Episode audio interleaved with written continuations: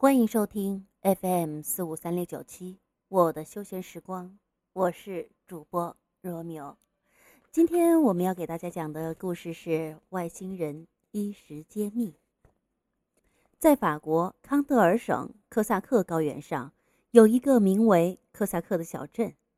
一九六七年八月二十九日十时三十分左右，在这个镇上的一个牧场里，十几头奶牛正悠然地吃着青草。十三岁的弗朗索瓦·德伯什一边看守这些奶牛，一边陪九岁的妹妹安娜·玛丽玩耍。忽然，玛丽指向半空中，向哥哥惊叫道：“哥哥，你看，那边飞的是什么？”德伯什顺着玛丽指的方向望去，顿时惊呆了。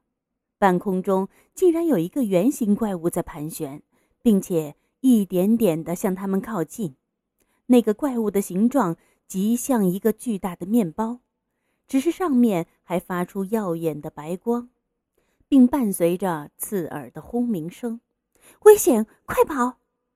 眼看着那个不明飞行物向他们飞来，德伯什拉着妹妹向远方的树林跑去。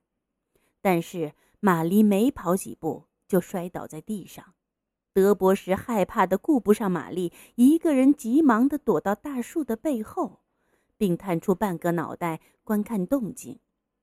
只见那个怪物伸出三条腿，实际上是飞碟的支架。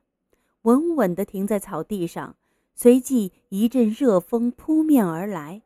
离怪物只有二十几米的玛丽害怕极了，坐在地上不停地哭。这时，怪物的上方开了一道门，三名长相怪异的矮人从里面跳了出来。德博士看到这三名矮人身穿银白色的连体衣，衣服上没有丝毫缝制的痕迹。也没有纽扣或口袋之类的东西，除了头部之外，矮人的身体都被这个连体衣包裹得严严实实。三名矮人向玛丽走了过去。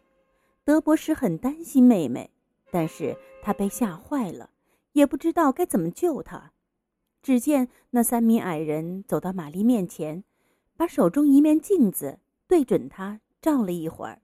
一分钟后，那三个矮人就回到原形物上，嗖的一声离开了。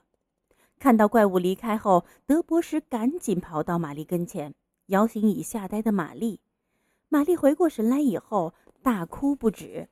后来，德博什把这件事告诉了父母。他的父母起初以为他在撒谎，直到几个星期后，德博什的父母看到了有关附近出现 UFO 的报道。这才相信德伯什和玛丽真的遇到了外星人，并把这件事告诉了警方。根据德伯什的描述，警方认为他和妹妹见到的外星人与世界其他地方出现的外星人穿着非常相似，他们大都穿着光滑的连体衣。不同的是，德博什遇到的外星人把头露在了外面。当然，外星人的穿戴。并非只有这些，人们发现，在他们的着装中还有许多不同寻常的配件。一九五七年十月十六日，巴西圣弗朗西斯科河附近出现了 UFO，而且 UFO 内的外星人也走出了舱外。根据目击者的描述，这些外星人全身被连体衣包裹着，胸前都挂着一个金属十字架。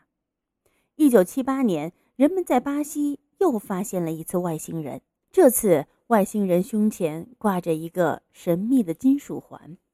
人们猜测，金属十字架和金属环很可能是外星人某种定位系统。人们不仅对外星人的穿着好奇，对他们吃什么也很好奇。就目前来说，人类对外星人的饮食习惯知之甚少，人们遇到的类似例子也只有一个。一九六一年四月，在美国威斯康星州，当地的一个居民看到一个外星人走下了飞碟，他向这个目击者走来，并做出喝水的样子。目击者明白后，便给他倒了一杯水。喝完水后，他回赠给目击者一块饼。后来，专家对这块饼进行了研究，结果表明，这块饼的成分是地球上所没有的。许多年以后，人们意外地发现了外星人的尸体，并对尸体进行了解剖。